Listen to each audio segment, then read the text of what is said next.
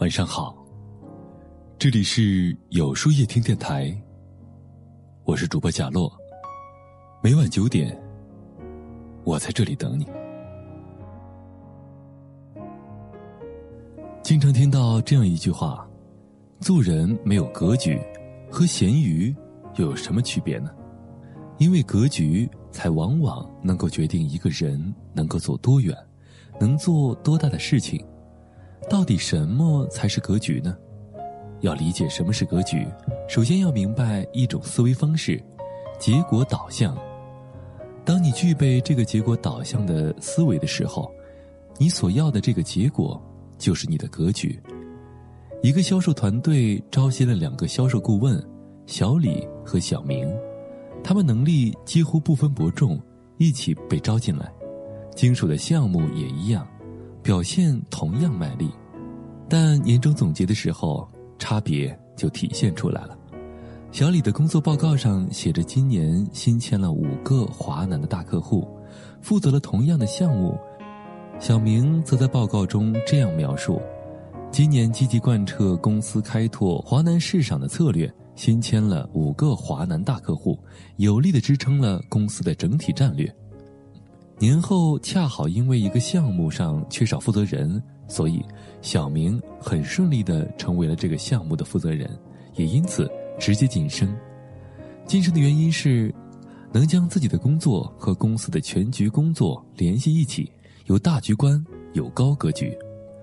在《孙子兵法》中有一段话：“君有所不击，城有所不攻，地有所不争，不谋全局者。”不足谋一域，一个将军为了赢得一场战役而不考虑整场战争，那么他的格局不是高的。我们通常说一个人格局高，指的是什么呢？无非就是他所要的这个结果，是能把别人所要的结果涵盖在内。格局需要放下你的蝇头小利，把自己的志向放到更大的盘子上去考虑。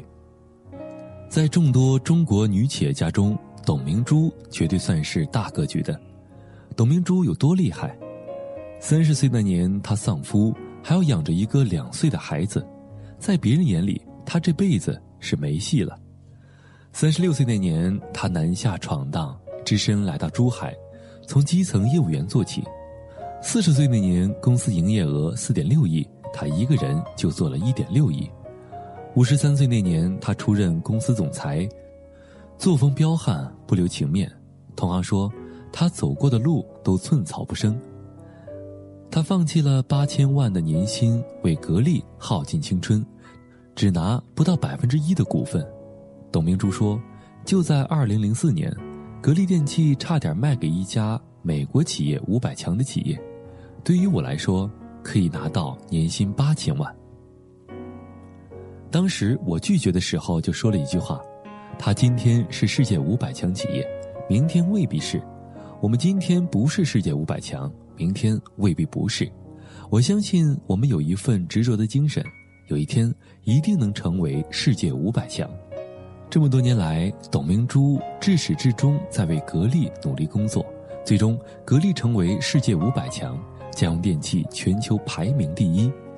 有这么一句谚语。再大的馅儿饼，也大不过烙它的锅。我们所希望的未来，就好像这张大馅饼一样，能否烙出满意的大饼，完全取决于烙它的那口锅。这就是格局。当你想方设法去分一块更大的蛋糕的时候，何不考虑把蛋糕做得更大呢？那时你更掌握分蛋糕的主动权，不是吗？提升格局最重要的是学会从容，不要着急，试着去做一些未来几年内才能看到收益的事情。要明白一个道理：只有春天播种，秋天才会收获。元朝末年，天下大乱，农民起义四起，大大小小的割据势力多如牛毛。朱元璋作为众多割据势力的一支，实力还不是特别强大。最后的赢家，大家都知道。朱元璋扫灭群雄，开创了将近三百年的大明王朝。实力远逊于对手的朱元璋是如何赢得天下的呢？答案就是朱元璋在征求学士朱生对他平定天下战略方针意见时，朱生说的那九个字：“高筑墙，广积粮，缓称王。”高筑墙，广积粮，缓称王，这是一个讲究长期坚持的策略，不在乎一时一地的得失，而着眼于长期实力的逐渐增长乃至达成。朱元璋正是这一战略方针的指导下，一步一步地完成了统一中国的辉煌大业。最后引用一番上次看到的一段话：一个纯粹为赚钱而工作的人是得不到事业的；一个纯粹为物质而恋爱的人是得不到幸福的；一个纯粹为索取而社交的人是得不到朋友的；一个纯粹为拍照而旅行的人是看不到风景的。格局也是如此。当你想得到一个结果的时候，想想怎样才能放大这个结果，做好当下，放眼未来。那么，今天的分享就到这里了。每晚九点，与更好的自己不期而遇。如果喜欢今天的文章，不妨点赞并分享到朋友圈吧。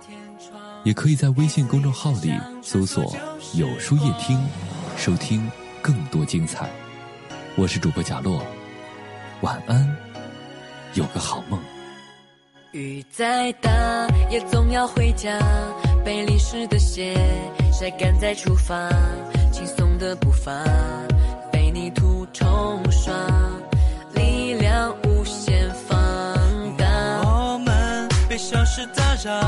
为现实烦恼，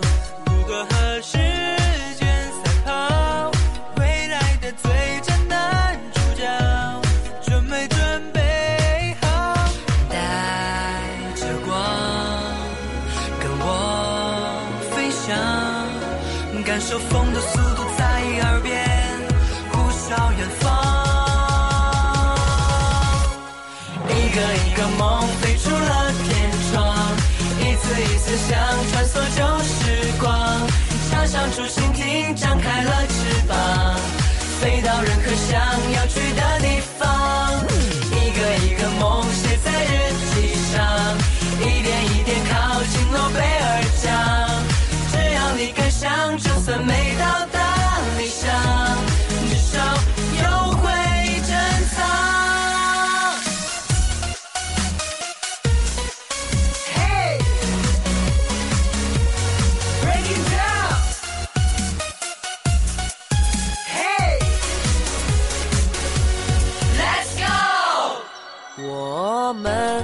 慢的生长，从小的愿望到大的梦想起航。坚持是生命的永恒，跳动的心脏。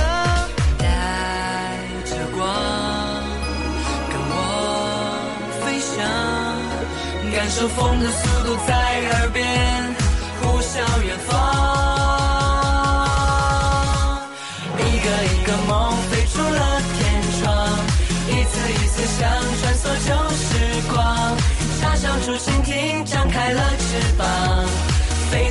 想要去的地。